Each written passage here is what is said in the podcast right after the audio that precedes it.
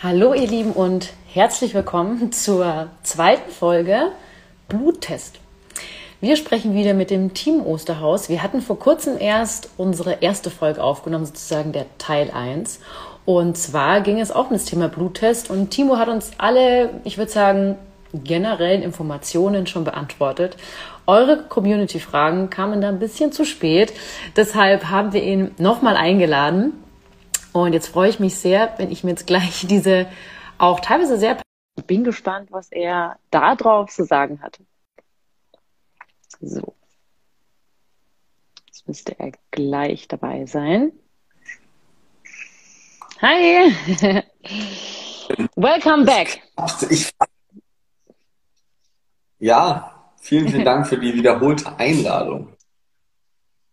Sehr gerne. Wir sind ja letztens nicht zu unseren Community-Fragen gekommen sozusagen. Und ich habe schon ähm, in der Einleitung gesagt, die wirst du jetzt noch beantworten. Die sind auch teilweise sehr persönlich. Ich glaube, da haben uns auch viele ähm, wirklich, äh, ja, sehr persönliche Fragen gestellt, wie ich finde, persönlich in Sachen von persönlichen Bluttests natürlich.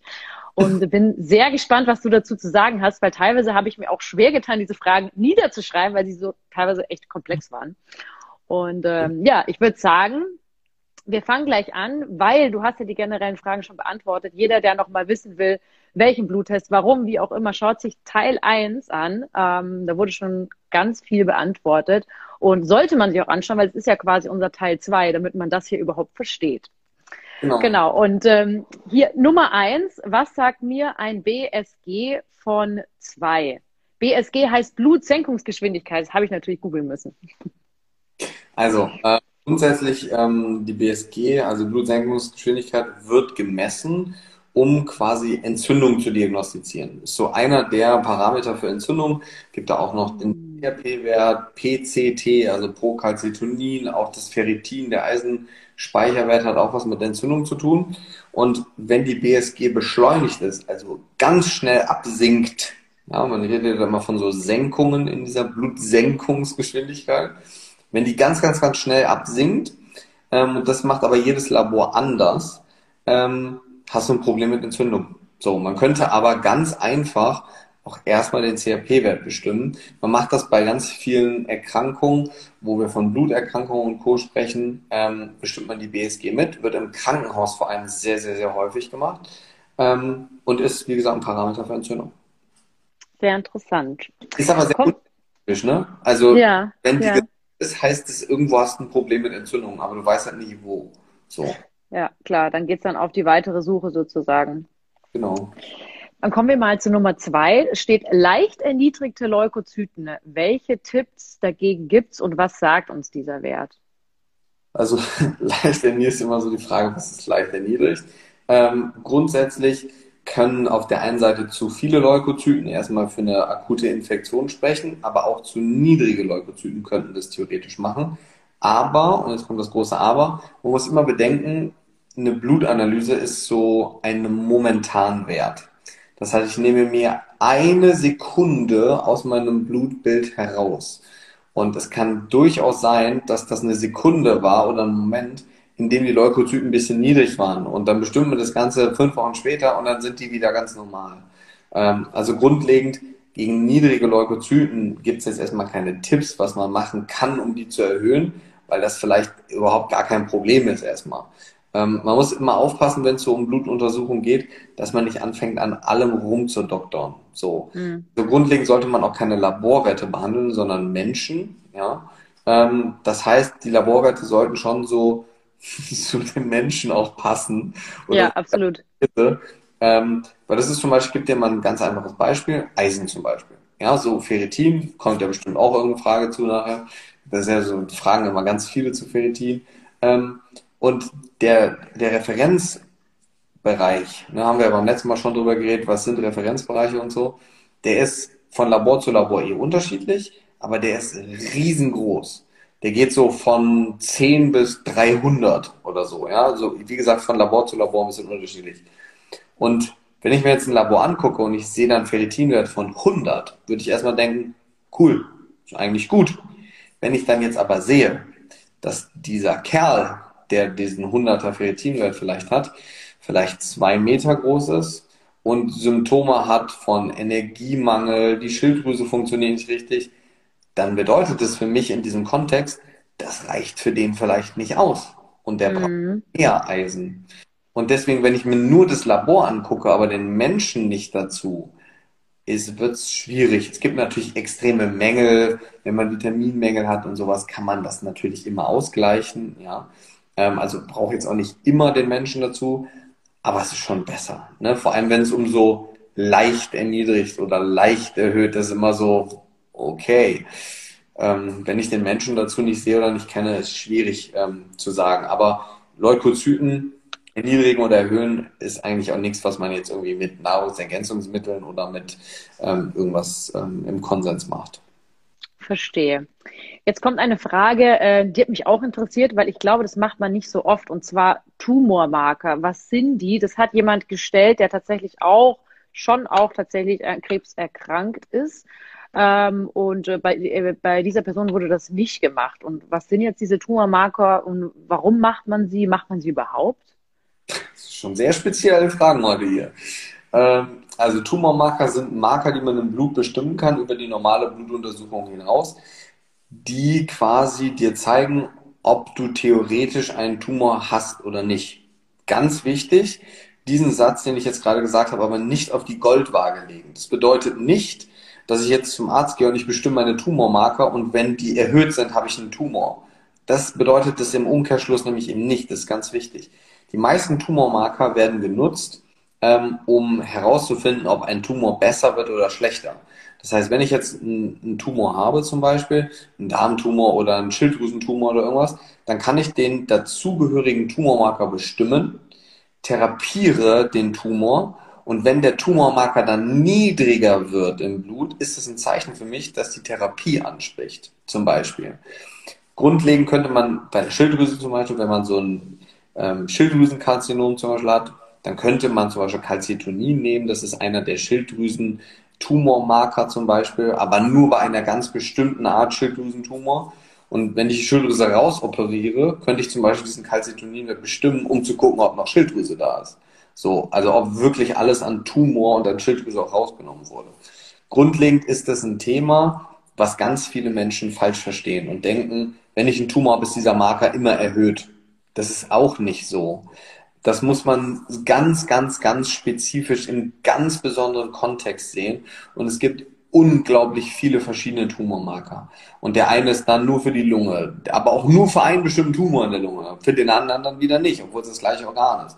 Und deswegen, ich habe ganz viele Leute, oder was heißt viele, aber ein paar Leute, die auch dann vor mir sitzen, sagen, Timo, ich würde auch gerne Tumormarker bestimmen. Und dann sage ich immer, nee, auf keinen Fall. Also das machen wir nicht. Ähm, es sei denn, derjenige hat natürlich ein Grundproblem und wo wir wissen, dass es einen Tumor gibt, wo ich eben schauen möchte, wie sich der Tumor, die Tumormasse oder irgendetwas verhält. Aber Tumormarker zu nehmen, um einen Tumor zu diagnostizieren, das macht man nicht.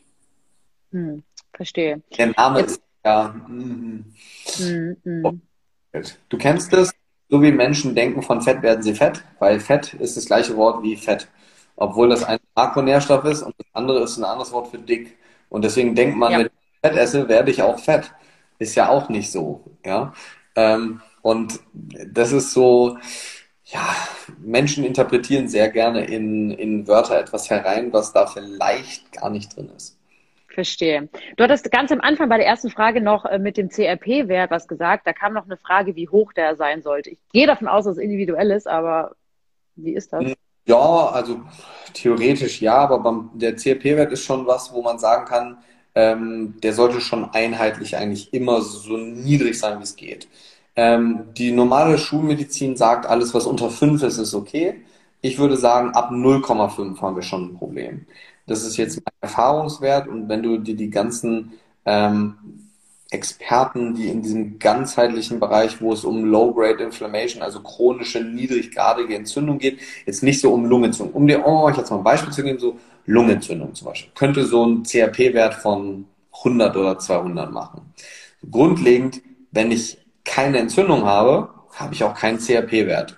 CRP hat aber einfach nur etwas damit zu tun, dass es ausgeschüttet wird als Akutphaseprotein in dieser akuten Entzündungsphase Wenn ich eine chronische Entzündung habe, wie jetzt zum Beispiel eine Magen-Darm-Problematik, so, wo ich einen durchlässigen Darm habe oder irgendetwas in der Richtung, was nicht richtig funktioniert und ich so eine ganz kleine Dauerentzündung ähm, habe. Das ist ja nichts wie eine Lungenentzündung, wo ich merke, so, oh mein Gott, mir geht's total schlecht.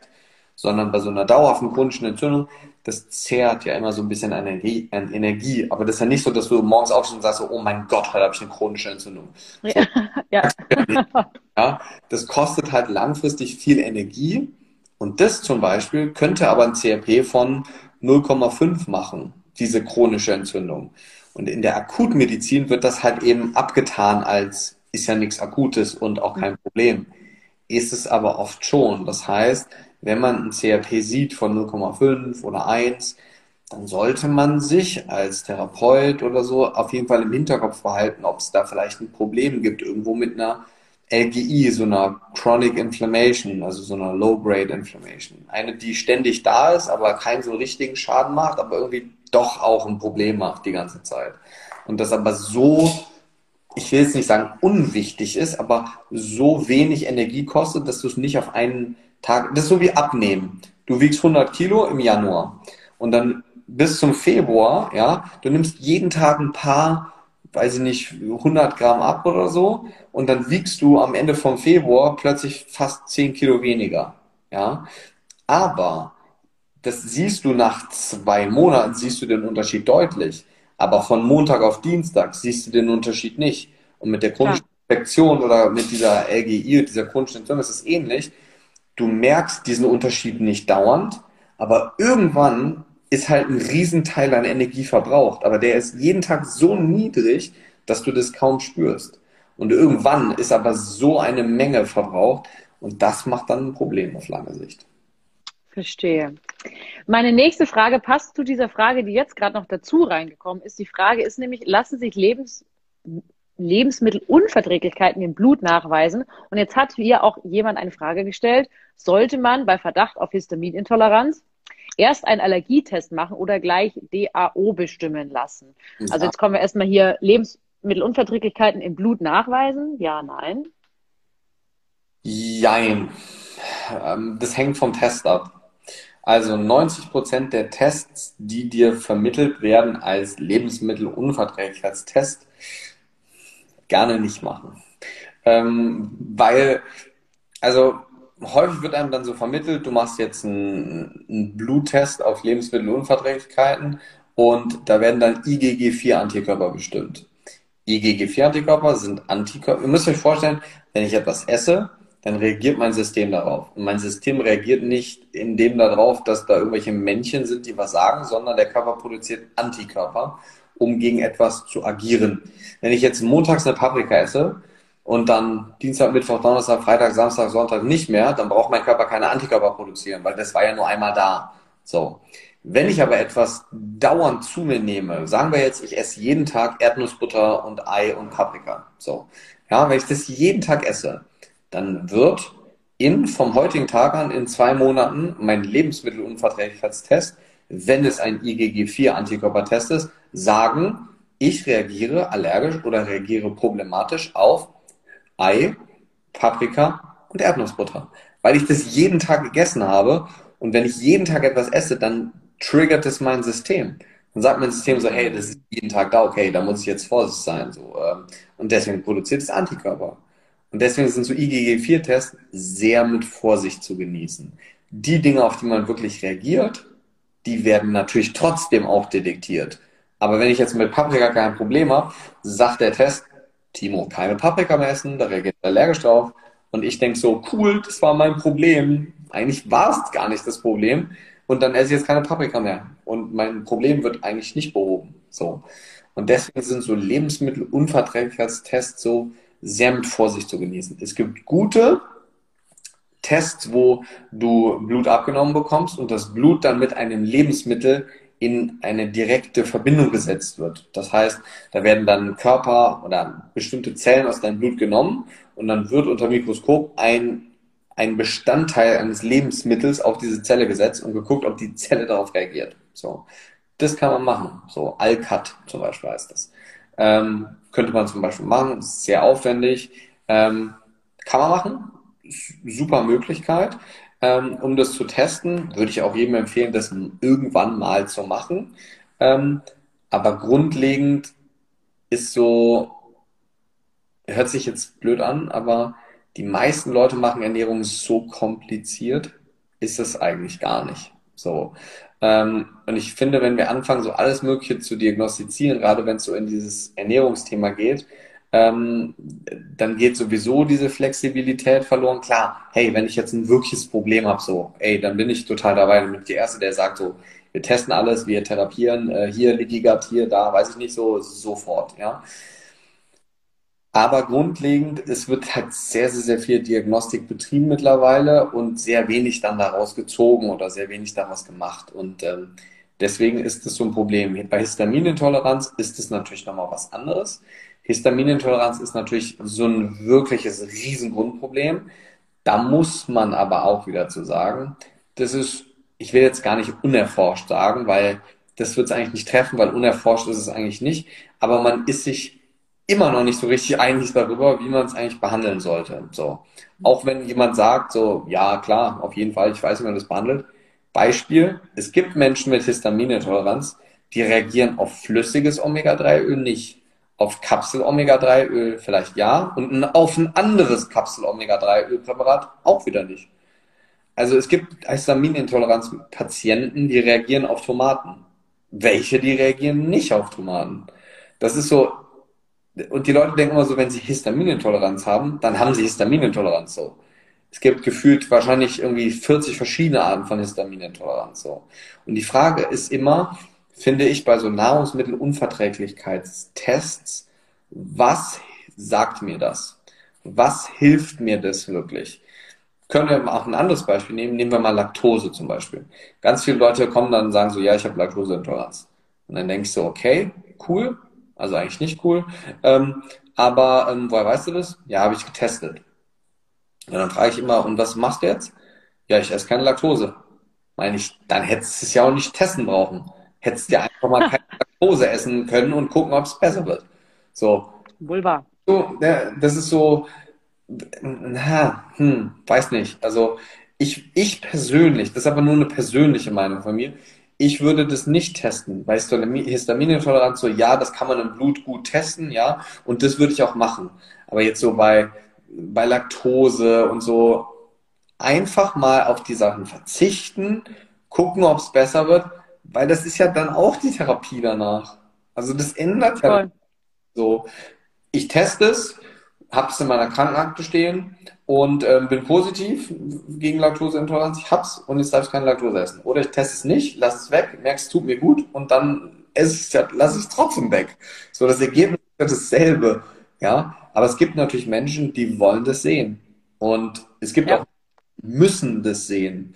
Es gibt auch Menschen, denen sagst du das. Mach das einfach mal. Verzichte jetzt mal auf Laktose mal. Wirklich alle Milchprodukte mal gerne für vier Wochen und dann kommen die wieder und dann fragst du, ja, alles gut und wie geht's? Ja, eigentlich nicht viel besser. Und dann hast du auf Milchprodukte verzichtet. Ja, eigentlich fast immer. Und dann, was meinst du jetzt fast immer? Ja, gut, ich habe ein bisschen Milch in den Kaffee getan jeden Tag. und das sind so Leute, die müssen das dann sehen. Ne? Die, die brauchen das. Ja.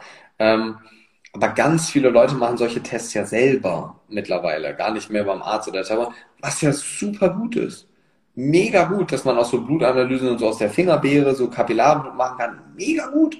Mega gut. Aber diese Konsequenz, die dann daraus folgt, man studiert ja nicht ohne Grund so Gesundheit und sowas alles oder macht da Ausbildung und so, beschäftigt sich damit. Das ist ja, ich meine, das wirst du selber ähm, bestätigen, das ist ja eine Lebensaufgabe. Das ist ja nicht so, ich lese ja. zwei Bücher und dann ähm, mache ich Ernährungsberatung so. Ja, so ist es ja nicht so. Und selbst wenn du das bei dir gut kannst, deine Ernährung in den Griff kriegen, heißt es ja noch lange nicht, dass du das anderen Menschen zeigen und erklären kannst. Ja, ja und stimmt, ja. Das ist so, von daher so Nahrungsmittelunverträglichkeitstest, mega cool, mega gut, aber nur, wenn es die richtigen sind und auch nur bei den richtigen Leuten. Grundlegend für die meisten, denke ich, ist das irrelevant. Es gibt ja auch noch so andere Tests, mit Leaky Gut und sowas, alles, das ist ja auch, der eine sagt, es gibt's, der andere sagt, es gibt's nicht. Ähm, und ähm, das ist ja auch alles so, dieses ganze Darmthema ist super wichtig, liegt mir selber auch mega am Herzen. Ich rede ja ganz viel über das Thema Darm, aber wir müssen auch realistisch sagen, im Vergleich zu Blutwerten ist es schon nochmal anders von dem ja. Also wir wissen über das Thema Blutwerte viel mehr als über das Thema Darmdiagnostik. Ne? Und ähm, ja, das so funktionieren in 50% der Fälle, in 50% der Fälle nicht. Cool. Ja, warum? Weil wir es so richtig immer noch nicht verstanden haben. Klar, sehr viele Erfahrungswerte und sowas alles. Ähm, aber grundlegend ist halt ein schönes Beispiel. Ich habe so ein, ich habe mich mal mit einem Personal Trainer unterhalten und ähm, der, ähm, der, der meint so, er macht mit seinen Kunden immer Darmanalysen. Und da meine ich, cool, als Trainer mega gut. So, das machen ja voll viele Trainer eigentlich gar nicht, ja. Und mega nice. Und da meine ich, was machst du danach mit denen? Ja, ich habe hier so ein Probiotikum, das gebe ich denen immer. Und dann meine ich, ja geil, mega cool. Und ähm, und wenn was anderes in der Darmanalyse rauskommt, als das, was sonst rauskommt, meint er ja das Probiotikum. Meine ich, ja, genau, aber wenn jetzt ein anderer Bakterienstamm erhöht oder erniedrigt ist, was machst du dann? Ja, das Probiotikum. Dann meine ich, Alter, warum misst du denn dann, wenn du immer dasselbe danach machst? Dann brauche ich auch nicht ja. mehr. Aber den Leuten geht's besser danach. Ja gut, aber so eine Darmanalyse kostet auch 300 Euro. Warum soll ich das machen, wenn danach trotzdem mein Werkzeug, was ich benutze, immer dasselbe ist. Ja. Und bei ganz vielen Darmanalysen ist ja das Werkzeug danach, ernähr dich gesund und gut, lass Scheiße weg, so, mm, Absolut, absolut. Obwohl ich sagen muss, also ich habe, wir haben das ja auch gemacht, Alex und ich, also wir quasi zusammen Epifood machen und wir haben äh, das natürlich auch mit einem Gastroenterologen, mit einem Darmspezialisten zusammen gemacht ja, und wir haben tatsächlich ganz unterschiedliche, in Anführungsstrichen, Behandlungen von Zeitraum, von der Verwendung. Andere, ich habe ein Symbiotikum, sie hat ein Präbiotikum, andere Marke auch, das ist, ich habe noch was anderes dazu bekommen. Äh, das waren tatsächlich was ganz anderes. Also ja. da muss man wirklich zu einem Experten gehen, der sagt, er ist da wirklich, wie du schon sagst, die Mikrobiomforschung, Darmforschung ist relativ jung, in Anführungsstrichen. Das heißt, da kommen immer neue, super interessante Sachen raus. Ich habe auch mal mit Forschern hier ein Interview gehalten, die sich einfach mit dem Thema Mikrobiom beschäftigen und an Fischen auch forschen teilweise. Und selbst die sagen, ja, das wissen wir jetzt, das machen wir jetzt die Studie. Das heißt jetzt aber für Menschen gerade noch gar nichts. Es ist aber sehr interessant, ja. Also man muss quasi generell wirklich da dem Experten, glaube ja. ich, so ein bisschen vertrauen und einen finden, der auch sagt, ja, ich äh, entwickle mich da auch jeden Tag weiter, weil es gibt schon auch welche, die so ein bisschen stehen bleiben. Ja. Genau, das ist das Wichtige. So, ich meine, wenn jemand einen Eisenmangel hat, so Hand aufs Herz, das ist jetzt nicht so kompliziert. So, das ist so, ähm, kurz überlegen, so, ich gebe Eisen, okay. Ähm, aber so Darm ist schon so, da, da guckst du dir nicht einen Wert an. Da musst du sehen, so wie ist das Verhältnis von Butyratbildnern zu anderen Bakterien. Wie, also das ist nicht so, du guckst dir eine Sache an und dann ist das, machst du A und die andere Sache, dann machst du B. Sondern da spielen Verhältnisse eine Rolle. Ähm, und das ist schon nochmal von dem Aufwand her und von dieser Weiterentwicklung, die du gerade eben angesprochen hast, schon etwas, wo man viel mehr Zeit rein investieren muss. Man muss aber auch sagen, bei den meisten Menschen helfen die Basics. Ne? Das ist und bleibt so. Klar, Symbiotika, Probiotika, Präbiotika, man kann extrem viele gute Sachen machen. Ja? Ähm, Hand aufs Herz, die Basics wie Vitamin D und Co., Omega-3, super essentiell wichtig wieder.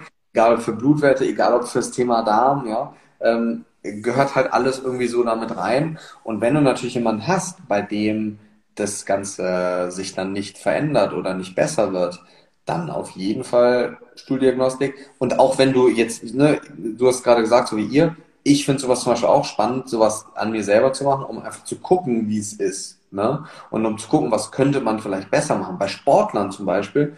Ähm, ich habe einen Kollegen, der ähm, Athletiktrainer von den Kölner Haien war. Ähm, und die haben damals, ein, weiß nicht, vor drei oder vier Jahren, haben die eine Untersuchung gemacht, dass circa 70 Prozent der krankheitsbedingten Ausfalltage wegen Magen-Darm-Problemen waren. Und da fängt man natürlich dann schon mal an, drüber nach, hey, vielleicht sollte man dem Magen-Darm-Trakt doch mal ein bisschen mehr Aufmerksamkeit schenken. Und ähm, aber wie gesagt, meistens sind die Basics halt schon immer mit dabei danach auch. Ne? Ja, Jetzt gehen wir bei uns mal weiter im Text. Ich weiß, es kommen gerade super viele Fragen zu Sachen da, aber wir Lustige. haben das Thema Bluttest heute und ich glaube, da muss man einfach zum Timo rüberspringen und ich glaube, da hast du wahnsinnig viel Content, den wir jetzt heute nicht behandeln, aber den man bei dir auch sicherlich bekommt. Deswegen komme ich zu meiner nächsten Frage. Erhöhter Manganwert entsteht durch und wie bekommt man den wieder runter? Also erstmal sehr spannend. Ich sehe die Fragen nämlich gar nicht. Bei mir sind die ganze Zeit 51 Menschen dabei. ist perfekt und ich sehe gar keine Fragen. Das sieht richtig gut. Ja, ja, alles gut. Ähm, also, es gibt zwei wichtige Stoffe ähm, in der Leber, die unter anderem auch mit der Entgiftung was zu tun haben. Das sind Mangan und Molybdän. Mangan hat vor allem auch noch was mit Kohlenhydratstoffwechsel zu tun. Ähm, wie kriegt man das zu viel und wie kriegt man das runter? Das ist so eine Frage, die kann man pauschal überhaupt nicht beantworten. Das ist so wie, wie, wieso, wie, wieso habe ich zu viel Vitamin B12 und wie kriege ich es wieder runter? Ist die Frage, ernährt man sich mit etwas, wo zu viel drin ist? Hat man ein Problem mit dem Kohlenhydratstoffwechsel? Wenn ja, dann gerne einfach weniger die Dinge essen, wo das drin ist. Ist aber, also ich kann mich nicht dran erinnern, wann ich mal bei jemandem einen deutlich zu hohen Manganwert gesehen habe. Und das ist so, ich glaube, das ist so eine Berufskrankheit dann irgendwann. Das muss mir jemand erstmal zeigen, dass der Wert auch wirklich erhöht ist, weil erhöht und erhöht ist wieder so, da diskutieren wir jetzt wieder so über dieses Referenzbereichsthema und so. Ähm, also gerade so bei diesen, ist das ein Wert, der auch im Vollblut gemessen wurde? Ist der nur im Serum gemessen? Das hat dann auch wieder einen Einfluss darauf. Ja, also Magnesium im Vollblut ist das ganz anders als im Serum gemessen, ja. Ähm, und keine Ahnung, also wo das herkommt. Dafür kenne ich denjenigen jetzt viel zu wenig. Ne? Ja, absolut, absolut. Wir kommen zur nächsten Frage. Wie aussagekräftig sind Werte der Spurenelemente im Blut? Das ist ja so ein bisschen das, was ich gerade eben gesagt habe. Also was so in diese Mikronährstoffgeschichte geht, auch mit Zink und Magnesium und sowas alles. Ja. Ähm, grundlegend hängt das ganz davon ab, wo man diese Werte bestimmt. Also die klassische Medizin arbeitet mit Werten im Serum. So, wenn es jetzt um Akutmedizin und Notfall geht, so, jo, habe ich verstanden, super, muss man machen, alles wichtig. Aber wenn es darum geht, ähm, eine Aussagekraft für Mineralstoffe, zum Beispiel wie Magnesium, Zink und Co., ähm, zu kriegen, die wirklich jetzt nicht zellulär vorliegen, sondern die wirklich im gesamten Blut vorhanden sind, dann brauche ich Vollblutanalysen. Und das ist schweineteuer. Also wenn ich so Zink, Magnesium, Kupfer, Selen und irgendwie noch zwei, drei andere haben will, dann lege ich da schon 120 Euro für hin. Ne? Ähm, noch Vitamin B6 dazu im Vollblut und so, das ist dann, das ist schon teuer. Aber die Aussagekraft davon ist wesentlich besser als die im Serum zum Beispiel. Ähm, ist aber halt eine geht in eine andere Richtung. Ne?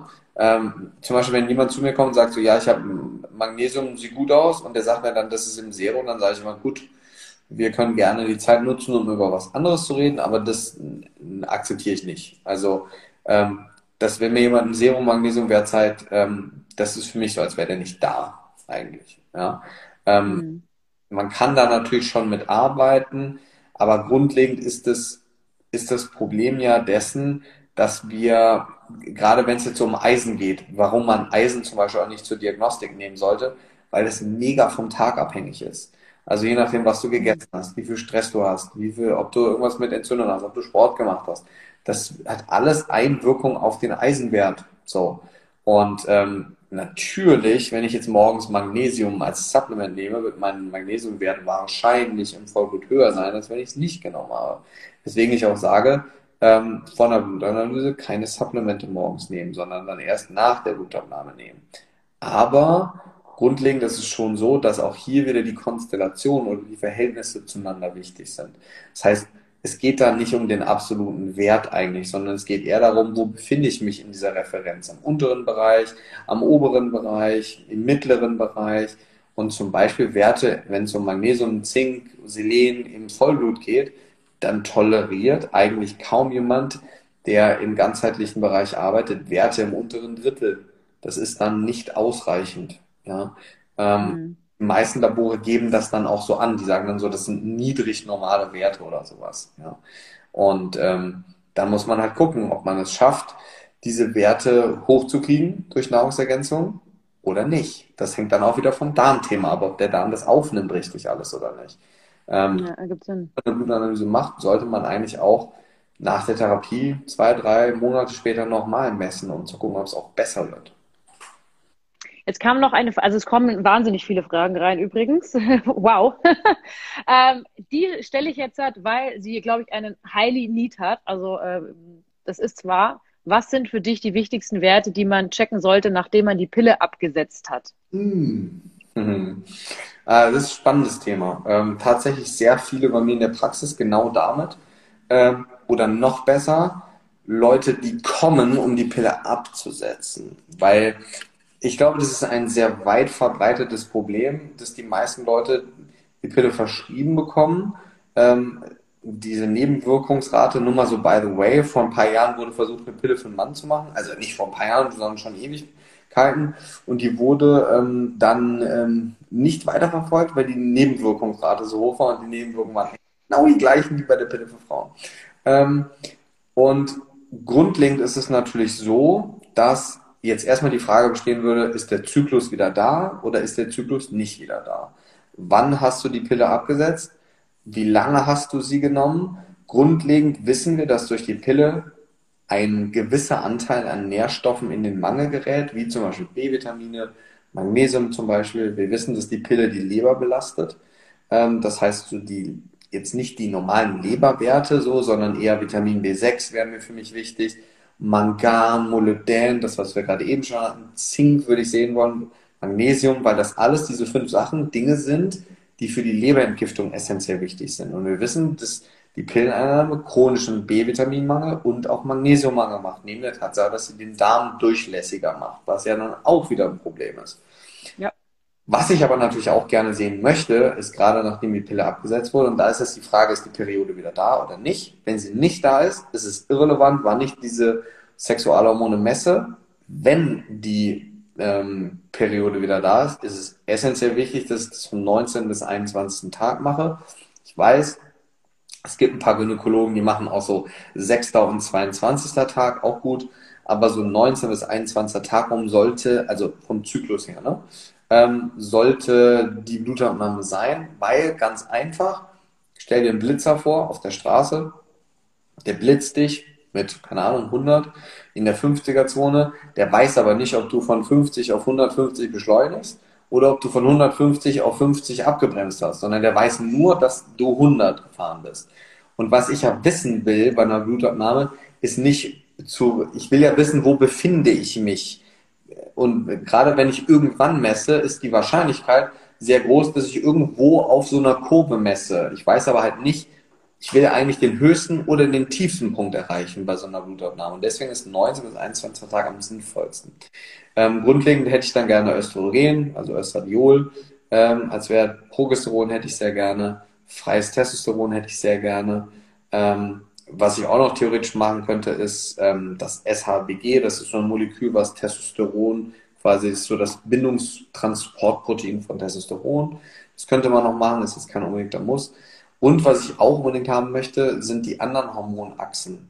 Weil es so ist, dass wir einen zentralen Regler im Gehirn haben, der unsere Hormonachsen, jetzt nicht alle, aber die meisten, reguliert ist. Die Hypophyse ist so wie der Bürgermeister in unserem System.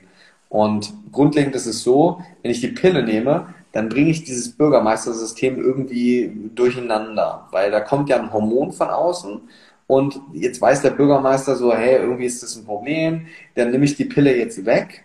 Dann denkt der Bürgermeister so, wow, jetzt ist diese Ecke weg, jetzt muss ich ganz viele Östrogene und Progesteron und so produzieren, weil irgendwie ist jetzt mein Fokus darauf.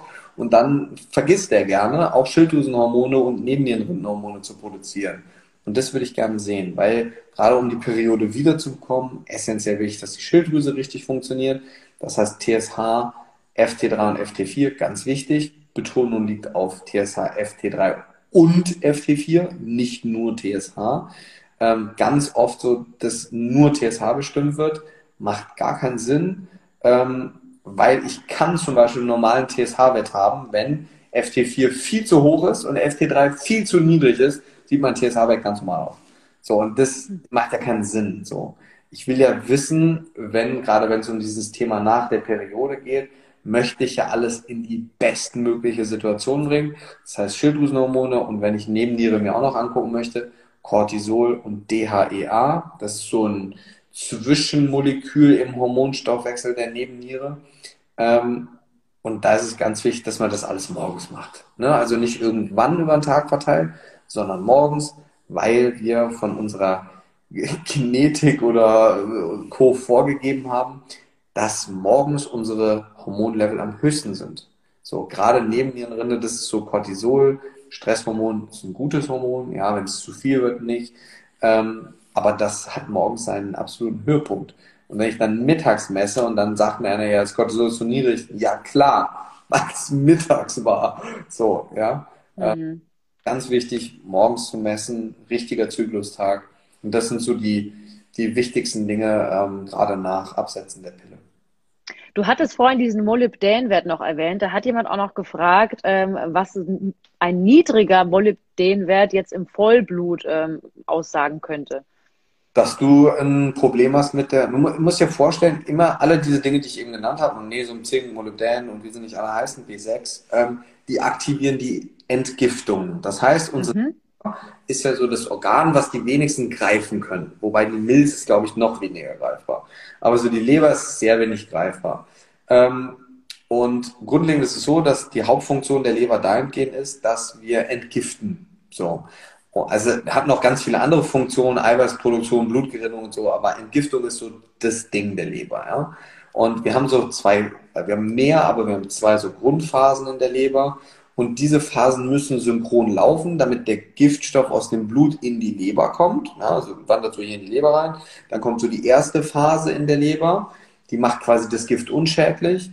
Und die zweite Phase in der Leber macht das wasserlöslich, so dass es dann eben über die Gallenflüssigkeit in den Stuhl oder über den Urin ausgeschieden werden kann. So, und jetzt ist für jede dieser Phase sind Nährstoffe notwendig, wie Molybdän, B6, Zink und Magnesium zum Beispiel. Das ist ganz einfache Biochemie. Jeder Schritt, den wir wie ein Katalysator von einem Stoff zum anderen Stoff braucht einen Katalysator. Und um diesen Katalysator zu aktivieren, brauche ich irgendwelche Mikronährstoffe. Das sind wie die genannten zum Beispiel gerade. Und wenn ich einen Mangel an diesen Nährstoffen habe, vor allem wenn mehrere dieser Nährstoffe erniedrigt sind, kann das ein Indiz dafür sein, dass meine Entgiftung auf Knallgas fährt. Die ganze Zeit weil ich ja die ganze Zeit diese Nährstoffe verbrauche, um diese Phasen zu aktivieren. So. Und wenn ich es jetzt nicht schaffe, genügend Nährstoffe nachzuschieben, dann kriege ich einen Mangel an diesen Nährstoffen. Wäre eine Möglichkeit. Gibt natürlich noch andere, aber das ist so die häufigste. Und dadurch, dass wir bei der Pille wissen, dass sie das Mikrobiom verändert, dass sie letzten Endes dazu führt, dass wir mehr alkoholische Gärungsprozesse kriegen und Alkohol ist so das toxischste Gift Nummer eins für den Körper. Das heißt, egal was die Leber entgiften will, Number One Priority hat immer Alkohol. So, und wenn ich jetzt auch noch in, der, in dem Darm ein Problem mit Alkoholgärung habe, dann habe ich die ganze Zeit so ein Alkoholding, was von der Leber entgiftet werden muss. Und dann habe ich so eine Daueraktivierung ähm, meiner Leber. Und dadurch, wir haben am Anfang gesagt, die Pille macht auch so ähm, den Darm durchlässiger und sorgt dafür, dass Giftstoffe in unser System reinkommen. Und die müssen ja auch wieder raus. Auch das macht dann mhm. wieder Nährstoffmängel wie Magnesium zum Beispiel. Ja? Und mhm. das wäre eine Ursache oder eine mögliche Ursache für diese Nährstoffmängel zum Beispiel. Verstehe. Du hattest vorher schon mal diesen Cortisolspiegel angesprochen oder äh, wie auch immer. Ich habe hab mich zumindest daran erinnern können. Und jetzt kam noch die Frage erhöhter Cortisolspiegel. Was hat das jetzt zu bedeuten? Ja, grundlegend erstmal, dass du Stress hast. Ähm, das kann jetzt aber sein, äh, um plakativ ein Beispiel zu sagen, könnte sein, dass du einen Unfall hattest. Könnte sein, dass du operiert wurdest. Könnte aber auch sein, dass du Stress mit deiner Freundin hast oder Stress auf dem Job oder Stress, Stress, Stress, Stress, Stress, Stress. Kann auch sein, dass du erkältet bist. Auch das macht Stress. So, Cortisol muss immer, immer hinterfragen, was macht denn dieses Ding, was wir dann da messen. Cortisol macht Blutzucker hoch. Wenn ich kämpfen will gegen irgendwas, dann macht es Blutzucker hoch, weil das ist so, mobilisiert Energiereserven, macht Glucose, super toll. Wenn es dauerhaft hoch ist, super kacke, weil dann kriege ich Diabetes irgendwann. So. Mhm. Langfristig ist es aber so, dass das Immunsystem runterfährt durch Cortisol. Das ist der Grund, warum bei ganz vielen entzündlichen Erkrankungen wie Rheuma und chronisch entzündlichen Darmerkrankungen Cortison gegeben wird. Das ist mhm. Cortison und Cortisol. Cortisol ist körpereigenes und Cortison ist das Medikament. Ja? Das ist aber nicht genauso wie das Cortisol im Körper. Ja, so ähnlich, aber nicht genauso, ja, sondern das wirkt noch an mehreren Stellen als das körpereigene. Und das Problem ist eigentlich selten, also jetzt selten würde ich jetzt nicht sagen, aber das geringere Problem ist ein erhöhter Cortisolwert. Das größere Problem ist ein erniedrigter Cortisolwert. Stell es dir ganz einfach vor, du hast Stress, der Wert steigt an. Du hast morgen wieder Stress, der Wert steigt an. Cool, jetzt hast du zwei Wochen keinen Stress, kommt kein Tiger, gegen, gegen den du kämpfen musst, keine, keine Jobproblematik und ähm, weiß ich nicht, was alles noch Stress macht. Schlechtes Essen zum Beispiel macht wieder Entzündung im Darm, macht auch Stress, ja, ähm, weil das Immunsystem runterfährt. Und erhöhter Cortisolwert ist erstmal ein Zeichen für Stress. So. Das Problem ist, wenn ich jetzt dauerhaft Stress habe, sei es jetzt sozialer Umgebung, sei es aber zum Beispiel auch durch ein Problem im Darm. Darmprobleme. Was passiert, wenn ich ein Darmproblem habe? Dann kommt irgendwie alles mögliche in mein System rein. Da muss das Immunsystem wieder arbeiten. Das ist Stress. So, ja. Mhm. Das mache ich jeden Tag habe ich ein bisschen Stress. Und das ist wie am Anfang erklärt, mit der Energie, die eigentlich nicht so teuer ist, aber irgendwie auf lange Sicht gesehen schon, ist es mit dem Cortisol auch so. Das ist nie so richtig hoch, aber immer so ein bisschen. Und irgendwann sagt dann die Nebenniere, das war ja jetzt ganz lustig, aber ich habe auch keinen Bock mehr. Und dann produziere ich auch kein Cortisol mehr. Und dann geht der Cortisolwert immer weiter runter.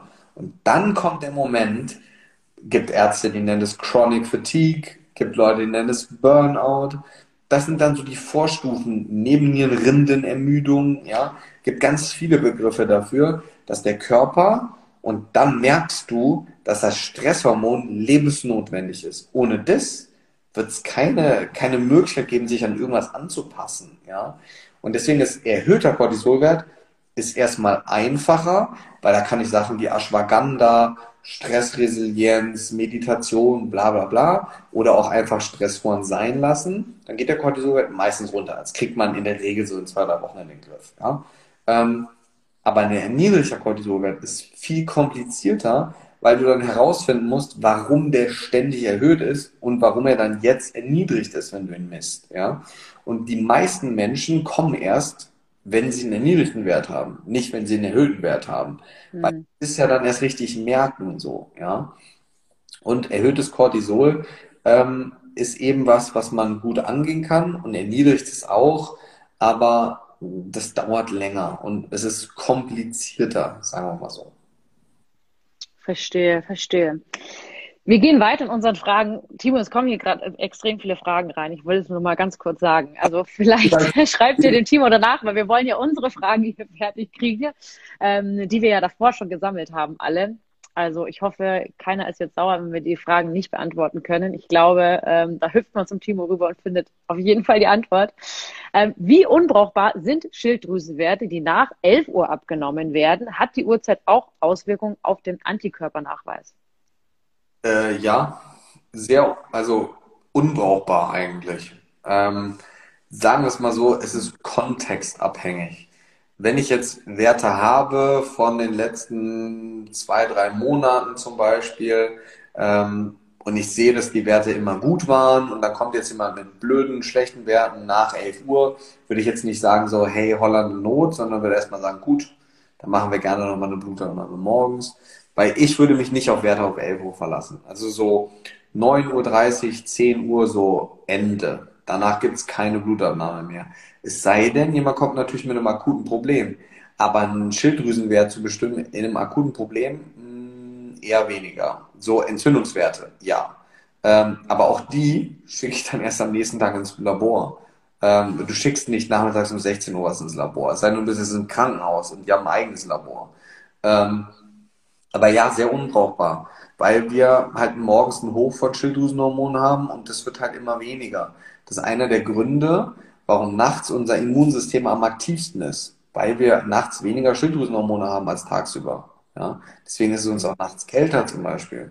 Ja? Ähm, grundlegend Antikörpernachweise sind von tausend Sachen abhängig. Die sind von wirklich von Aufstehzeit, von Stressoren, von Entzündungen, die du hast, von was du gegessen hast, abhängig. Grundlegend geht's aber auch beim Antikörpertiter auch nicht, also geht ja jetzt Antikörpertiter so Hashimoto, Basedo so, diese Schilddrüsenerkrankungen. Ne? Ähm, da geht's dann ähm, eigentlich auch nicht um den absoluten Wert, ob der jetzt drei oder vier Punkte höher oder niedriger ist, sondern ich will sehen, ob die erhöht sind. Klar, natürlich, ob sie deutlich erhöht sind oder nicht so deutlich erhöht sind. Ähm, aber es macht halt auch keinen Sinn, um elf Antikörper zu bestimmen, aber dann um neun Schilddrüsenwerte. Das macht man ja zusammen. Also ähm, grundlegend macht man das aber auch nicht immer, Antikörper mitzubestimmen. Ähm, erstmal normale Werte, also TSH, T3, FT3, FT4.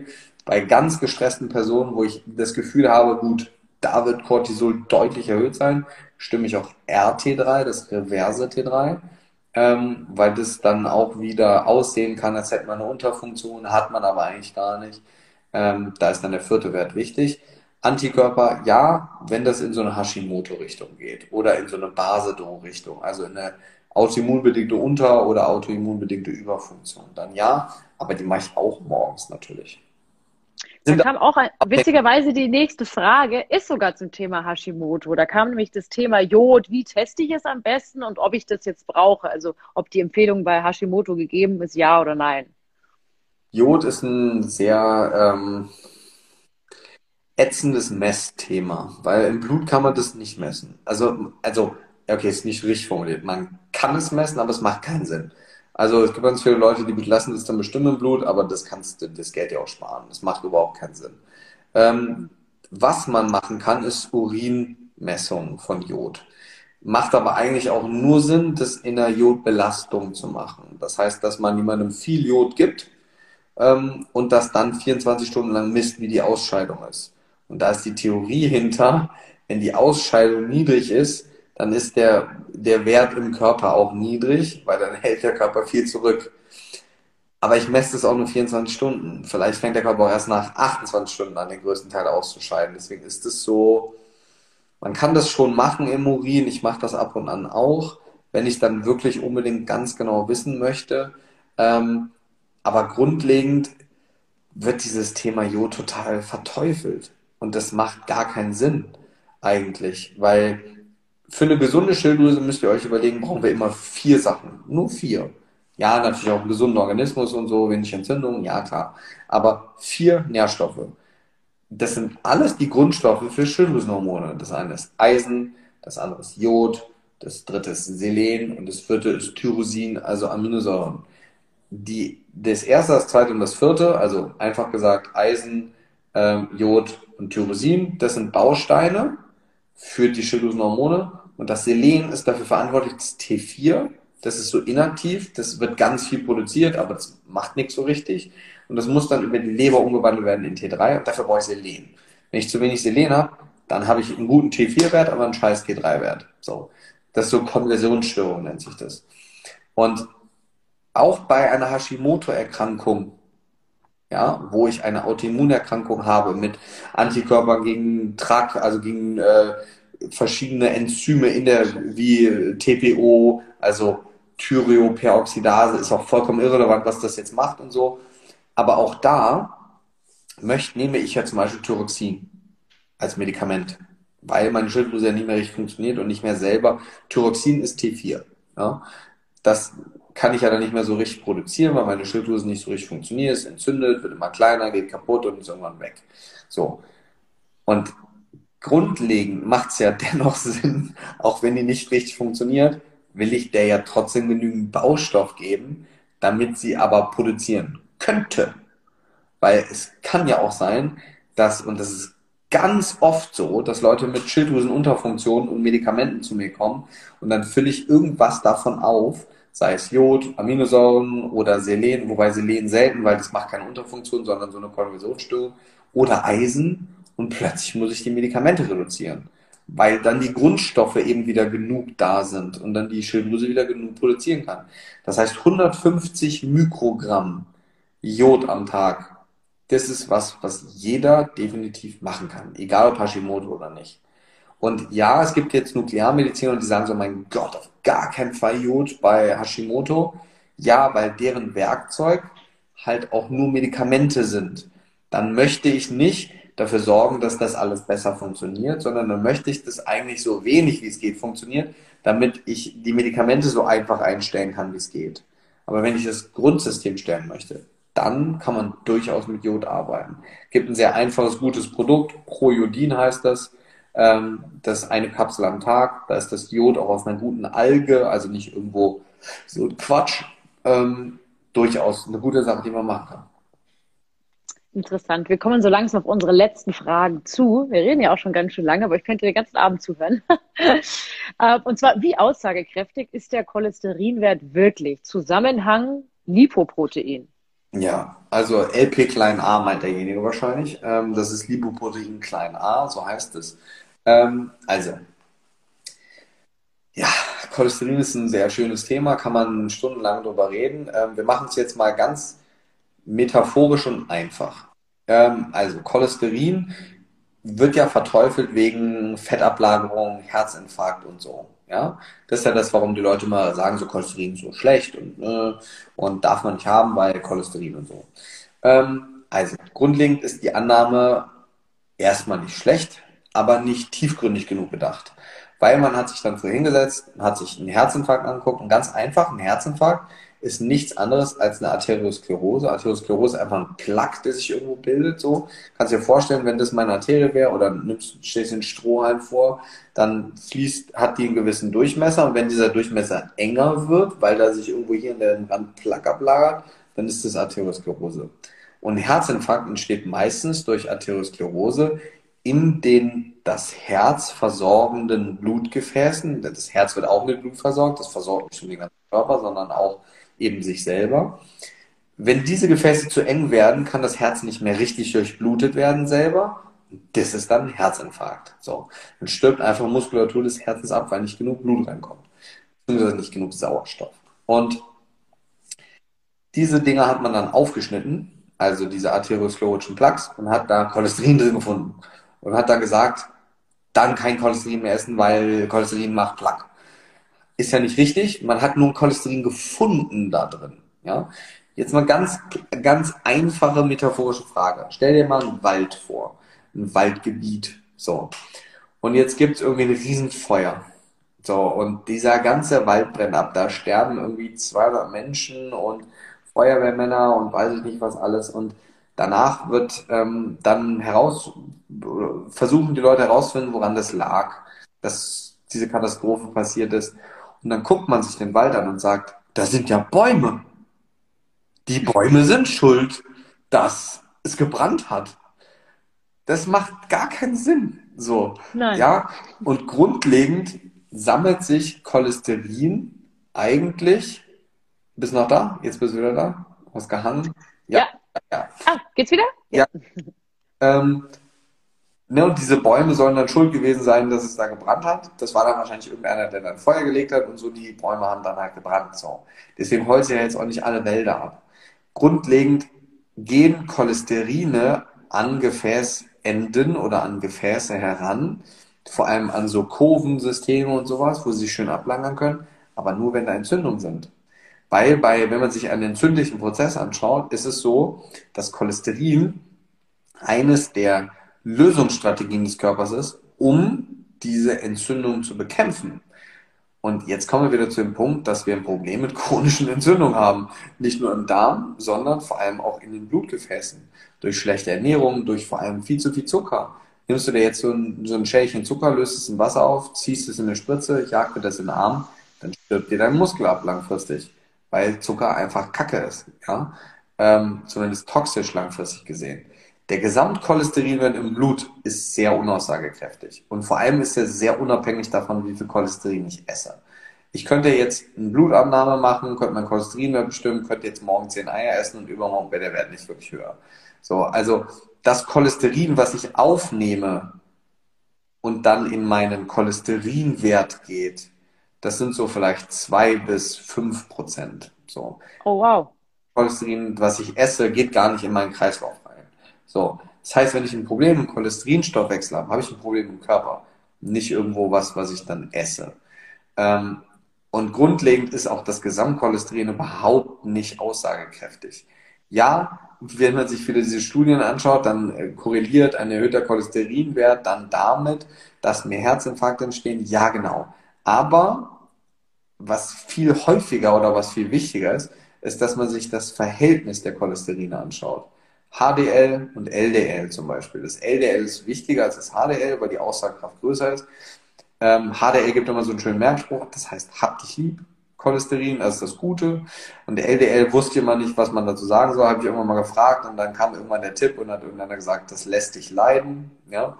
Also lässt dich leiden, das ist das Böse. Und ähm, das Böse sollte nicht oder das Schlechte sollte nicht zu hoch sein und das Gute sollte nicht zu niedrig sein.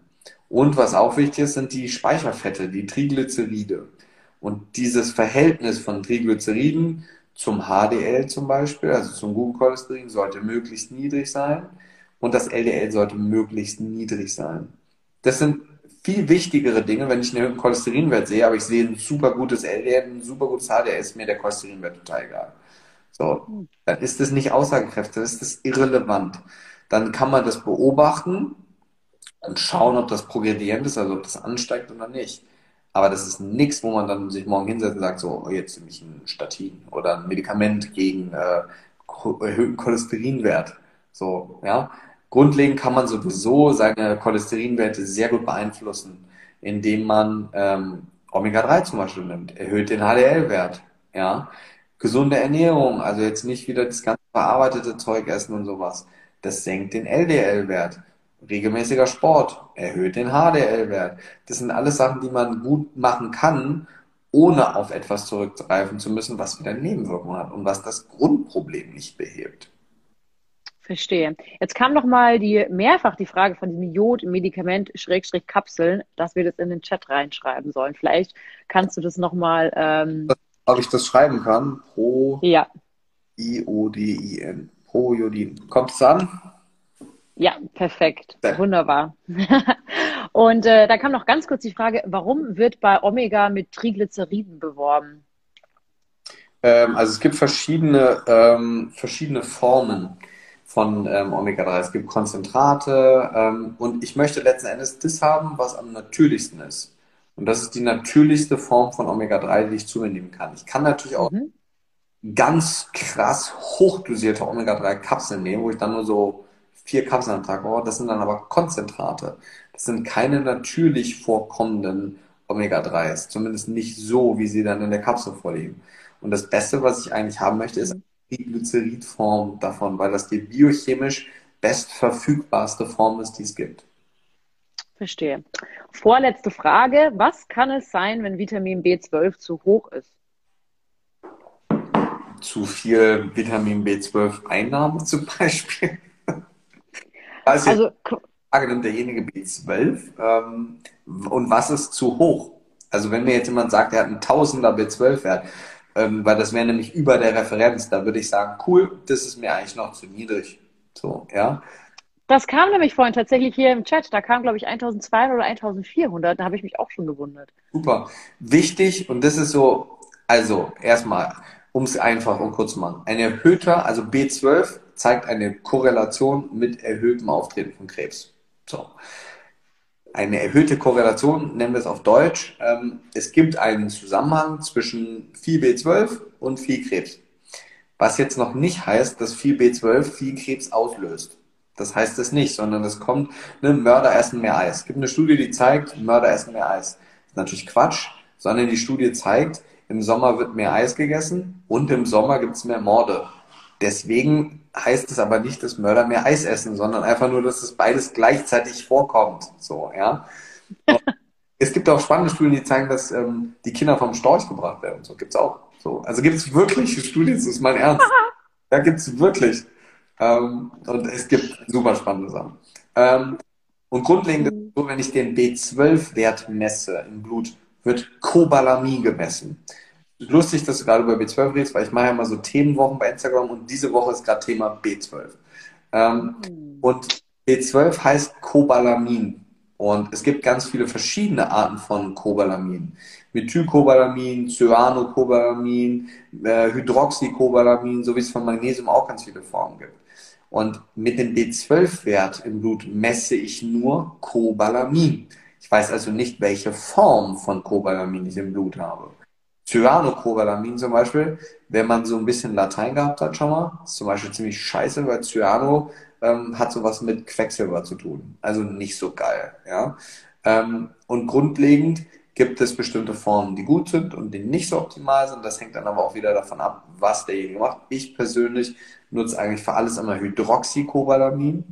Ähm, und ähm, genau, das ist so grundlegend, ich bin eher ein Fan von einem hohen B12-Wert, nicht von einem niedrigen. Verstehe. Unsere letzte Frage, ich glaube, eigentlich hast du das schon letztes beantwortet, aber ich finde, das schließt irgendwie auch ganz gut unser ähm, Bluttest Teil 2 ab. Und das ist die Frage, welche Werte sind besonders wichtig, die man quasi jährlich testen sollte? Ja, ähm, also grundlegend hängt das auch so ein bisschen davon ab, was man für jemand ist, ähm, welches Alter man ist, Mann oder Frau. Ich würde versuchen, jedes Jahr immer eine ganzheitliche große Analyse zu machen, weil man dadurch auch seine eigenen Referenzwerte schafft, während man gut, gesund und fit ist. Das heißt, um es einfach zu machen, ich, man kann es immer in so Schienen einteilen. Ich würde auf jeden Fall mir die Schilddrüse jedes Jahr angucken. Das heißt auf jeden Fall TSH, FT3 und FT4. Würde ich auf jeden Fall machen. Man kann, wenn man möchte, sich diese Stresshormonachse anschauen, ob das jedes Jahr notwendig ist, sei jetzt mal hingestellt. Das heißt Cortisol, DHEA, Progesteron, Östradiol oder Östrogen, freies Testosteron. Progesteron sehr wichtig und Östrogen auch bei Männern, ne? ganz wichtig. Progesteron, Östrogen und Testosteron bei Männern zu bestimmen, ist super krass wichtig. Ähm, weil du halt ganz genau bestimmen kannst, in welche dominanten Stoffwechselwege dann ähm, jemand geht. Also ob er eher so in diese Cortisol-Richtung geht oder ob er eher so in diese Östrogen-Testosteron-Richtung geht. Und das ist schon nicht schlecht zu wissen. Grundlegend würde ich mir Vitamine angucken, vor allem B12, vor allem B6, ähm, vor allem Vitamin D, ich bin ein sehr großer Freund vom Omega-3-Index. Den brauchst du aber nicht jedes Jahr machen eigentlich, weil wenn der einmal gut ist und du supplementierst dann äh, ähnlich oder gleich viel weiter, dann passt es auch. Das würde ich mir anschauen auf jeden Fall. Ich würde mir meine Cholesterine angucken, immer mal wieder, LDL, HDL, Triglyceride. Ähm, das würde ich auf jeden Fall machen. Äh, was haben wir noch? Man kann so einen Grundstatus über B-Vitamine sich angucken, indem man das Homozystein zum Beispiel bestimmt. Korreliert auch ebenfalls sehr gut mit der ähm, Wahrscheinlichkeit, an Herz-Kreislauf-Erkrankungen zu leiden. Ähm, also ist sowohl ein erhöhtes, oder sagen wir es anders, ein erhöhtes Homozystein ist ein Prädiktor für langfristige Herz-Kreislauf-Erkrankungen. Oder für einen Mangel an B6, Folsäure oder B12 zum Beispiel. Ja? Ähm, damit könnte man sich das Ganze theoretisch dann auch noch anschauen, wie das Ganze zusammenhängt. Ansonsten würde ich noch ein kleines Blutbild machen, äh, mir angucken, ob Hämoglobin, die Erythrozytenindizes gut sind. Und ich würde mir natürlich ganz wichtig die Dinge angucken, die ich für Schilddrüsenhormone brauche. Also Gesamteiweiß oder Aminogramm, also alle Aminosäuren könnte man sich angucken. Ich würde mir Selen angucken im Vollblut. Ich würde mir ähm, auf jeden Fall Ferritin angucken, ganz wichtig. Ne? Ähm, denn auch da schleichen sich sehr, sehr, sehr schnell gerne Dinge ein, die so im Alltag sich dann so einschleichen. Und ähm, dann merkst du plötzlich so, okay, das war jetzt vielleicht auch nicht so perfekt. Und das habe ich lieber früher, als dass ich dann versuche, aus so einem Loch wieder rauszukommen. Und grundlegend ist, sollte so eine Blutanalyse eigentlich ja wie so ein Zahnarztbesuch dafür da sein, um zu gucken, ob alles gut ist. Nicht um zu schauen, ob was schlecht ist. Ja. Ähm, und das ist halt so eine grundlegend andere Herangehensweise, die ich an das Thema eigentlich habe. Wunderbar.